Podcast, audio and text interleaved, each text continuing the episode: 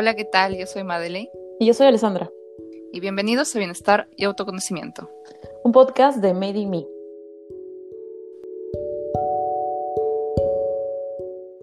Hola, ¿qué tal? Estamos muy felices de estar nuevamente por acá y así como lo pidieron en redes sociales, hoy hablaremos sobre la función que cumple la molestia, ira y enojo, que si bien pueden parecer similares, eh, no lo son y ya descubriremos el por qué junto o de la mano de una amiga maravillosa y Ariana, que nos, nos acompaña el día de hoy, Denise Ortega. Hola, Deni, ¿cómo estás? ¿Qué tal? ¿Cómo estás, Ale? Yo bien. Gracias por invitarme. Estoy súper contenta de estar con ustedes acá. Bueno, para que conozcan un poquito más de Denise, eh, les cuento que ella es licenciada en psicología de la Universidad de San Martín de Porres, también es psicoterapeuta gestal eh, y es consultora asociada en materia ADN de impacto. Además, ella también es terapeuta individual, es gestora de programas de desarrollo personal y procesos de autoconocimiento basados en el desarrollo de talento y propósito profesional. Justo con Denny hablamos uh, unos días antes sobre la molestia, ira, odio o enojo, que son distintos, ¿no? ¿Por qué son distintos, Denny? ¿Puedes explicarnos un poquito? Por supuesto, primero, muchísimas gracias por la introducción, Ale y Made. Yo estoy súper contenta de estar aquí y feliz de que otras personas puedan también tener esta información. Eh, creo que lo Así primero es, es mencionar la importancia de las emociones, ¿no? Y de, del enojo como tal. Esta emoción evolutivamente nos, ayuda, nos ha ayudado a lo largo del tiempo a cargarnos de energía, ¿no? Básicamente de adrenalina y noradrenalina. Entonces, primero empecemos por el tema biológico, ¿no? De qué significa y por qué aparece esta descarga de, eh, energía tan fuerte en nuestro organismo. Eh, es en esencia este remanente de energía que está destinado a aumentar nuestros recursos para resolver un problema. Entonces, empecemos un poquito por ahí para decir, ok, ¿qué es el enojo, no? Eh, y la diferencia entre el enojo, la ira, el odio o la molestia, ¿no? Eh, generalmente estamos acostumbrados a decir que algo nos molesta, cuando algo nos enoja, ¿ok? Entonces, eh, pero socialmente a, hemos adecuado como, si es una molestia, entonces no pasa nada. Como que tendemos a verlo como, bueno, te molesta, pero mmm, no, como que déjalo ahí, porque es una molestia, no es algo que te, que te causa mucho impacto, ¿no? El tema es que el enojo eh, en sí nos está llamando, o sea, es como ese foquito que se prende en nuestra base de, de control operativo en, dentro de nuestro organismo, en nuestro sistema nervioso, en nuestro cerebro, que nos indica que um, hay un problema que tenemos que resolver o hay un límite que está siendo transgredido también.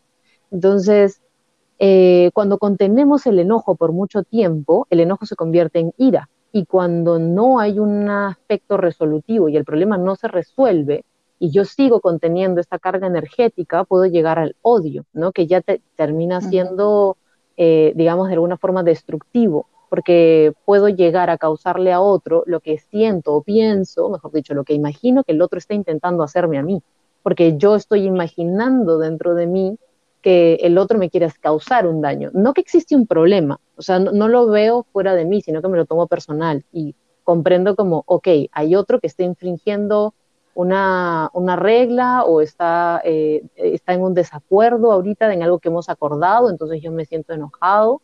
Eh, y pienso que es el otro el que me está haciendo algo directamente, ¿no? ¿no? No estoy pensando que hay un problema que tengo que resolver, sino hay una persona que me quiere hacer daño, entonces yo tengo que hacerle e infligirle ese daño a la otra persona para que el otro sepa qué es lo que, qué, qué es lo que me está haciendo a mí internamente.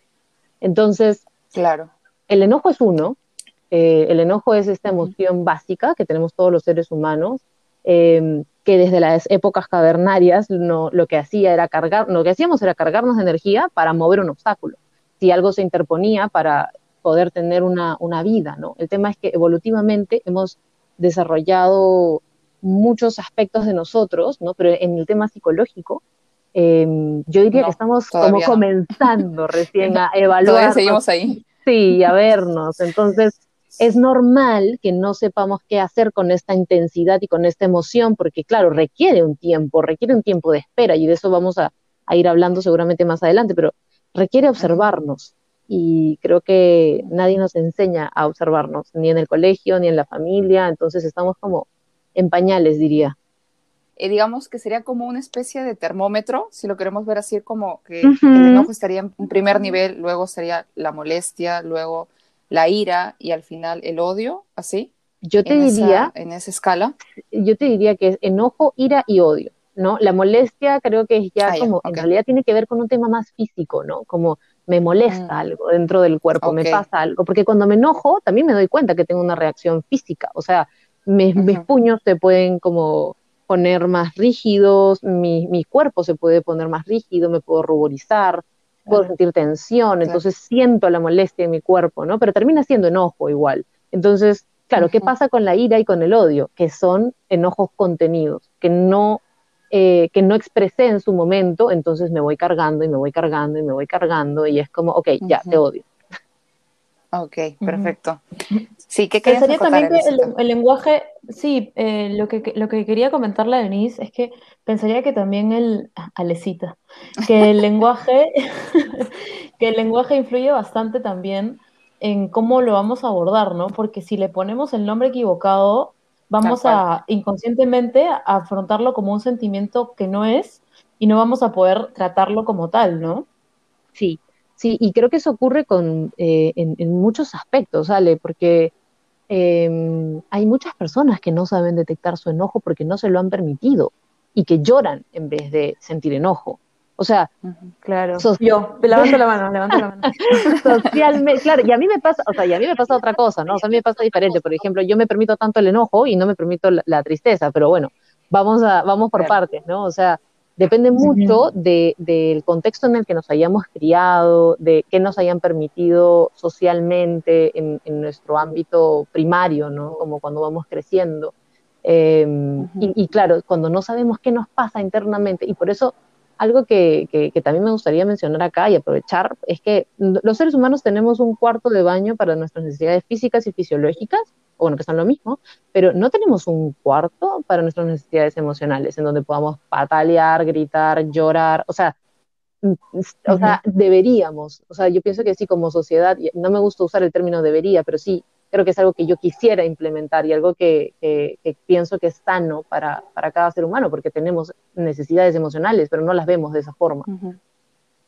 Claro, claro. Sí, me parece, sí, porque sería, claro, como liberarlo, ¿no? Darnos el, espacio para permitirnos liberar eso, ¿no? O sea, al tener un espacio realmente ya se, te ves como, digamos, es un incentivo para realmente drenarlo y no dejarlo en tu cuerpo, ¿no? Que al final igual sale, ¿no? Y salen enfermedades y vas somatizando las cosas, ¿no?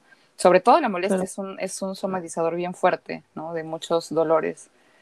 Em, y, y, digamos, ya sabemos que todo es, o sea, la mayoría de las personas como tiene este prejuicio también con las emociones, ¿no? Donde al enojo o eh, la ira y el odio lo categorizan como malo, ¿no? Como negativo.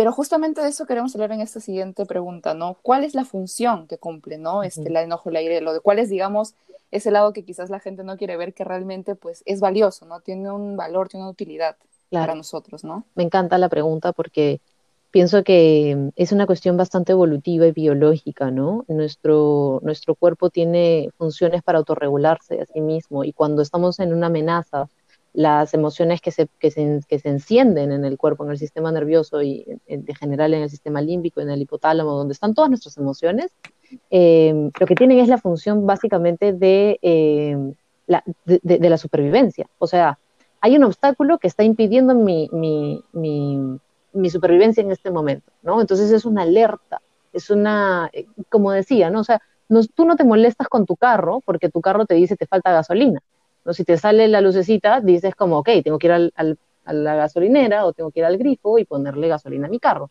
el tema es que como no conocemos nuestras emociones, lo que hacemos es atribuirle como estoy mal, porque no debería molestarme por eso. Entonces, le quitamos la función al enojo o a cualquier emoción, le quitamos la validez. Y básicamente lo que el enojo busca es evidenciar precisamente que hay un obstáculo, que estamos viviendo como una amenaza.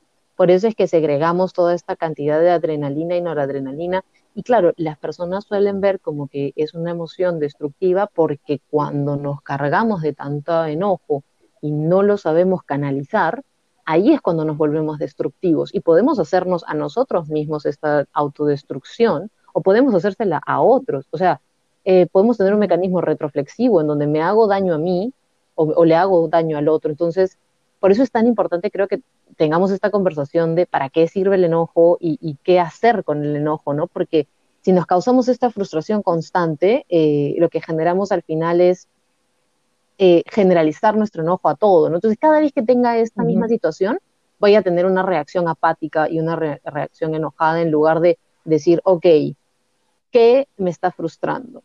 En vez de decir, ok, tú eres mi enemigo, tú me quieres hacer daño, no, sino empezar a ver, ok, acá hay un problema que me está impidiendo continuar. ¿Qué es lo que nos convendría resolver en este momento? ¿Cuál, qué, qué, qué, es esta situación? Como en verdad observar. Una posición más de solución. Exacto, porque e, eso es lo que está pasando, hay un obstáculo. Entonces yo necesito mover ese obstáculo, es como un problema que tengo que resolver. Claro, claro exacto. Ajá. Entonces digamos que el enojo, una de sus funciones principales sería la, la capacidad de resolver ese problema que tenemos enfrente, ya sea con un otro, ya sea con nosotros mismos, ¿no? O sea, que nos está invitando a transformar, a cambiar, ¿no? Frente a esa frustración que tenemos, no viéndolo tanto de solamente quedarnos en el enojo, la molestia, ¿no? O, echarle la, culpa al otro, ¿no? Y molestarnos con ese otro. Sí. Porque muchas veces también es el reflejo, ¿no? De lo que a nosotros mismos nos molesta, eso que nos molesta en el otro, ¿no? Claro, es, es complejo conversar sobre las emociones porque generalmente vienen en cadena, ¿no? Si yo siento enojo frente a una situación que no puedo solucionar, voy a probablemente después sentir miedo porque esta situación probablemente pienso que es más grande que yo, o voy a sentir vergüenza porque, ah, ¿cómo no voy a poder?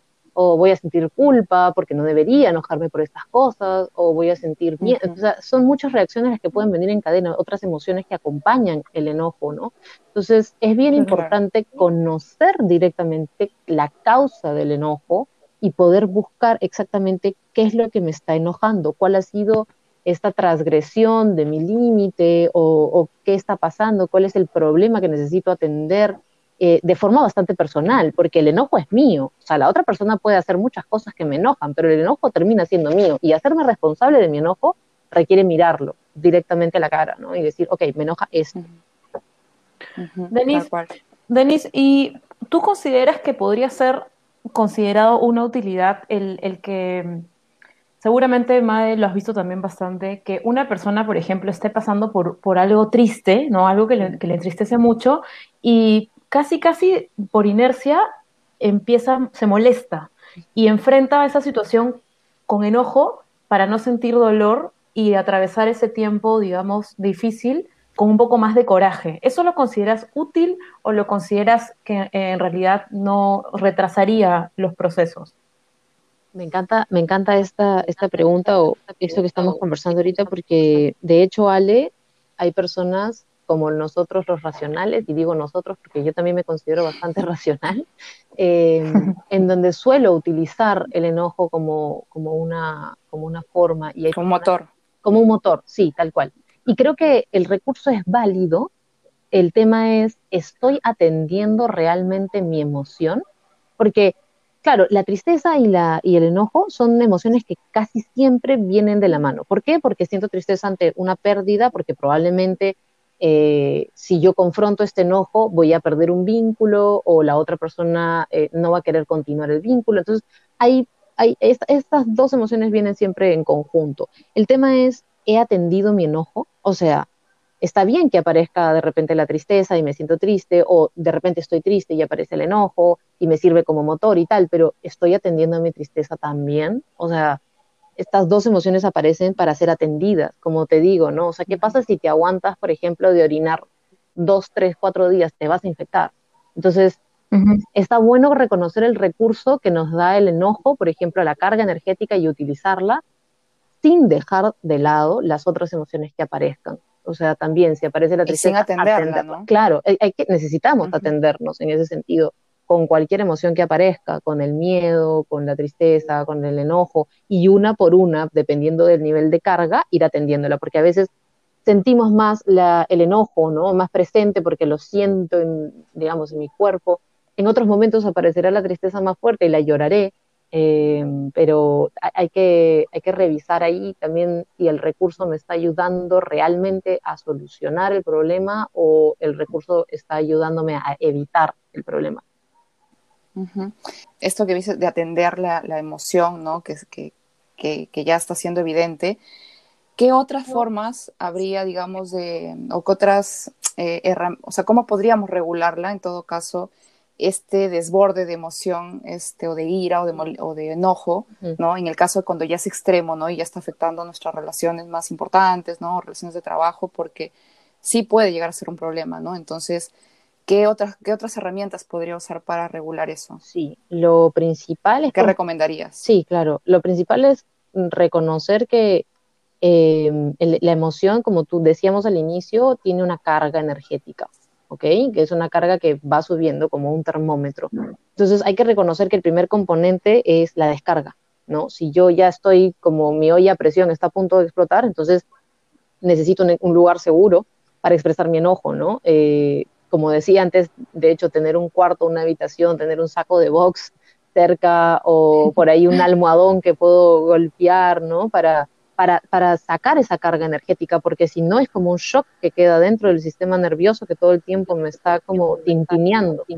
Y, claro, también Ajá, entonces es como que necesito sacarlo de mi cuerpo. Generalmente el enojo se va hacia los brazos y hacia las manos, entonces necesitamos utilizarlo, podemos romper papeles, podemos, o sea, descargarlo creo que es lo inicial, si es que notamos que hay una carga grande, energética alta. Em, ah, como el típico puñete contra la pared que revienta el drywall. claro, el tema es que hacemos eso frente a un otro y el otro está recibiendo esa carga. Entonces, el otro no, es, el, otro no es el dueño de mi, de mi enojo. Yo soy el dueño de mi enojo. Entonces, yo necesito retirarme de esa situación para que la otra persona no, no, no se lleve parte, la, la carga energética de esta descarga mía. Claro, porque no es responsable de eso. Porque no, es responsable. Y ahí donde cosas, ¿no? Claro, la persona se puede sentir violentada también, ¿no? La persona que, que, ve eso, ¿no? Se puede pensar también, violentada porque la carga energética está dirigida hacia, si bien a un objeto, la persona no le está diciendo, oye, por si acaso voy a golpear acá, pero no te estoy golpeando a ti, por si acaso, ¿no? No, no es así. Generalmente es como, que, es como que la próxima va para ti, ¿no? Ese es el mensaje que uno entiende cuando eso pasa. Sí, se puede imaginar ese escenario, por supuesto. ¿Qué, otra, ¿Qué otra herramienta habría? Ok, este, o sea, digamos que lo primero es la descarga y también reconociendo, ¿no? O sea, por eso es muy importante la, la autoobservación, ¿no? Como si me estoy dando cuenta que me estoy cargando, mira, me estoy cargando, necesito un time out, necesito ir a golpear algo, ya vengo, no es contra ti, pero me está pasando esto. Eh, y, lo segundo es hacerle saber al otro, ok, ya me descargué, ya las aguas se calmaron, ¿no? Eh, hacerle saber al otro el impacto de, la situación, porque claro, por ejemplo, vamos a poner un ejemplo para que les sea mucho más claro. Si otra persona me debe dinero y yo tengo, vengo cobrándoles un mes, dos meses, tres meses, claro, al cuarto mes ya voy a estar como, oye, ¿qué pasó? ¿No?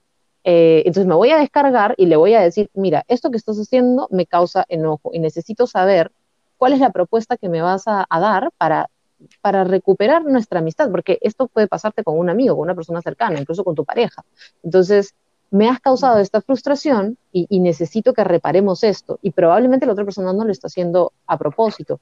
Y también es importante e, evitar los juicios, ¿no? No, tú me haces esto porque eres ta, ta, ta, ta, no, tú me haces esto porque no me quieres y no sé qué. Entonces, cuando invitamos al juicio, también nos estamos alejando de la posible solución de lo que nos está enojando porque estamos entrando nuevamente al campo de batalla en el que el otro me quiere, es mi, el otro es mi enemigo, me dejo entender. Entonces, es importante reconocer, hacerle saber al otro el impacto de la situación que ha causado en nosotros, hablar de la frustración, considerar que lo que sentimos eh, respecto a esto y formular una propuesta, reparar lo que pueda ser reparable, ¿no? Em, y también darme cuenta de que si no se puede reparar, también ahí probablemente parezca la tristeza, ¿no? Y acompañarme también en este proceso. Pero la idea es construir un proyecto que asegure que lo que, está, que, lo que ha causado el enojo y que lo que está causando problemas dentro del vínculo eh, no se repita. Claro, y no esperar acumular, ¿no? Exacto, evitar, evitar la acumulación de las tarjetas rojas, vamos a decir. Y eso también es como ser responsable también de lo que, o sea, a nivel emocional con el otro, ¿no? También como respetando el acuerdo, o sea, Sí, por supuesto, por supuesto, No, porque claro, a raíz de que no pasa eso es que uno de, los, de las partes se molesta, ¿no? Claro. Eso en, en, cuestión de relaciones, ¿no? Porque también puede ser con uno mismo. Sí. Aunque también como uno mismo, ¿no? Uno no, a veces no respeta sus propios acuerdos. Exacto, exactamente. Pasa y mucho. terminas como que, oh, ya me no hay, nada peor, no hay nada peor que estar enojado con uno mismo, ¿no? Claro, O sea, y ahí no- viene la culpa, la vergüenza, o sea, otras. Digamos, com- otros componentes también de las emociones, ¿no? Eh, y también es importante ahí chequear, eh, porque pasa mucho también que cuando, como claro, como no digo mi enojo, y me lo guardo y me callo, y en vez de decírselo, empiezo a hacer muecas, o empiezo a dar golpes, o empiezo a, a tener esta situación medio pasivo-agresiva, eh, lo que hago es, quiero castigar al otro por lo que hizo. Entonces lo insulto, lo enjuicio, lo descalifico, eh, como la frase, ¿no? Ojo por ojo, diente por diente, como que tengo este deseo de venganza. La venganza. Exacto, exacto. Claro, y no, pasa a nivel sí, sí, sí. interno, o sea, pasa a nivel interno, pasa mucho también con el diálogo interno, pero más con la culpa, ¿no? Con uno mismo. Ajá, con uno mismo, que, está, que claro. estamos, nos enjuiciamos y nos decimos, pero no debiste y tal. Entonces, por eso es tan importante el Claro. acto reparador. O sea, por eso es tan importante reconocer qué es exactamente lo que me ha causado este, eh, este enojo y, y poder decir, ok, para que esto no se repita, necesitamos configurar un, pro- un proyecto que nos ayude a que esto no se repita. Y algo Claro, clave.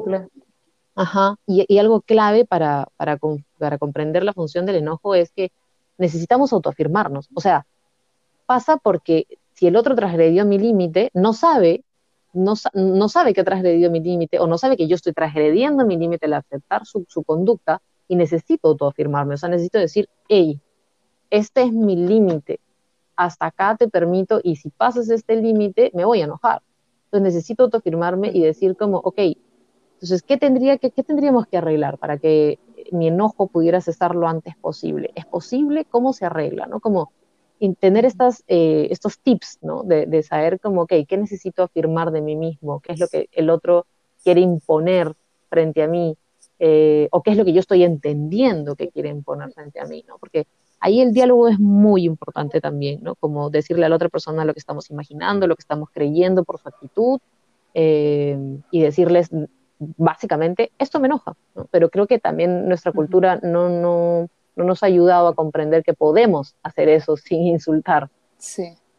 Claro, y que no se que vea dices. también como no, como no quererse sentir mal al otro también, ¿no? Porque muchas veces mucha gente no, no dice lo que le molesta porque dice, no, quizás voy a molestar a la otra persona y demás, ¿no? Cuando en realidad se está complicando más la situación, ¿no? Y eso que mencionaste de los límites me parece súper importante, ¿no? Porque creo que justamente también una de las funciones de, de- del enojo por lo que mencionas es eso, ¿no? El marcar un límite, ¿no? El aprender a poner, conocer tus límites y aprender a, a- a decírselos a otros también, ¿no? A comunicarlos. Tal cual, tal cual. Sin que el límite Claro, se convierta en de- una pared, ¿no? Ale, te Claro, eso de, de- sí, de eso de, de que mencionabas hace un ratito me, me llamó mucho la atención sobre comunicar, o sea, nos cuesta muchísimo Sí. o nos avergüenza o nos genera inseguridad comunicar lo que hemos entendido que nos, que, Sí. o sea, el- el- la intención del otro nos, nos, nos genera un desconcierto y una incertidumbre que no queremos tocar porque nos da miedo que sea cierto lo que estamos entendiendo, cuando en realidad casi, casi siempre nos equivocamos. Claro, claro, tal cual. Y, y- y es mejor trabajar en base a, a comunicar los imaginarios, ¿no? En vez de seguir imaginando y ca- causándonos más dolor interno, porque al final, ¿cuánto de lo que imaginamos realmente sucede? O sea, ahí tenemos que hacernos la pregunta, ¿no? O sea, ¿cuánto de lo que, de lo que estoy viviendo, estoy viviéndolo porque lo estoy imaginando o porque realmente está pasando? Y si no está pasando, Claro. ¿lo estoy contrastando con la realidad o estoy dejando que mi imaginario sea mi vida?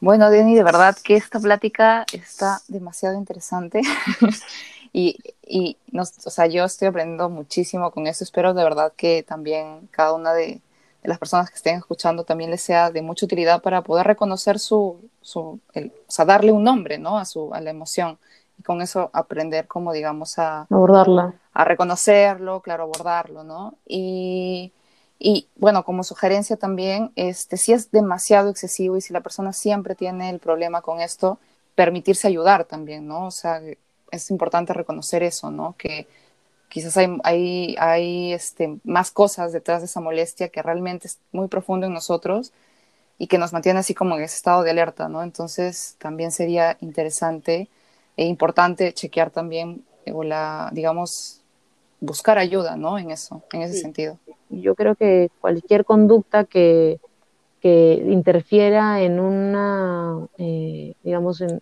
en, mi bienestar o en el bienestar de otros, necesita ser chequeada, ¿no? O sea, cualquier cosa que yo esté haciendo que sea perjudicial para mí y me estoy dando cuenta que es un recurso que ya caducó y que no me está ayudando a, prosperar, es algo que necesito chequear. Y, y, creo que algo que me gustaría también dejar claro en este, en este podcast es que todos somos humanos y todos estamos aprendiendo y no hay una receta para o sea, no hay una receta para la vida, cada uno está en su propio viaje y, pedir ayuda a otros que ya transitaron el camino y que reconocen y tienen otras herramientas, es como simplemente alzar la mano para que otro te dé un empujoncito, pero no quiere decir que estamos mal y que estamos errados, o sea, no nos enseñaron esto en el colegio, a nuestros mm. papás tampoco se los enseñaron, a nuestros abuelos tampoco, es natural no saberlo y es importante buscar ayuda profesional cuando me doy cuenta que alguna conducta mía no está yendo por el camino correcto o por el camino sano. Claro, sí, tal cual. Bueno, Denny, de verdad, muchísimas gracias por, por toda esta valiosa información, de verdad. Este, sí, Denny, súper interesante. Mucho, mucho, mucho. Y esperamos tenerte más adelante en otro podcast. Eh, nos encantaría. Me encanta. y, seguir hablando de otro, de otro tema que, que, estoy segura que a mucha gente este, también le interesará. Sí, o, también de repente algún tema que tú hayas este, visto en terapia que sea recurrente y que creas que pueda ser útil para quienes escuchen, para este, que más personas, pues, ¿no? Sí. Genial. Sí, sería genial. Perfecto, chicas. Yo encantadísima de, de, poder seguir conversando con ustedes y que más personas puedan llegar a, a, este conocimiento. En verdad, muchísimas gracias por la, por la invitación. Dale. Bueno, nos despedimos. Eh, nos vemos en el siguiente podcast y les mandamos muchísimos abrazos. Cuídense. Cuídense todos. Un abrazo para todos. Cuídense mucho.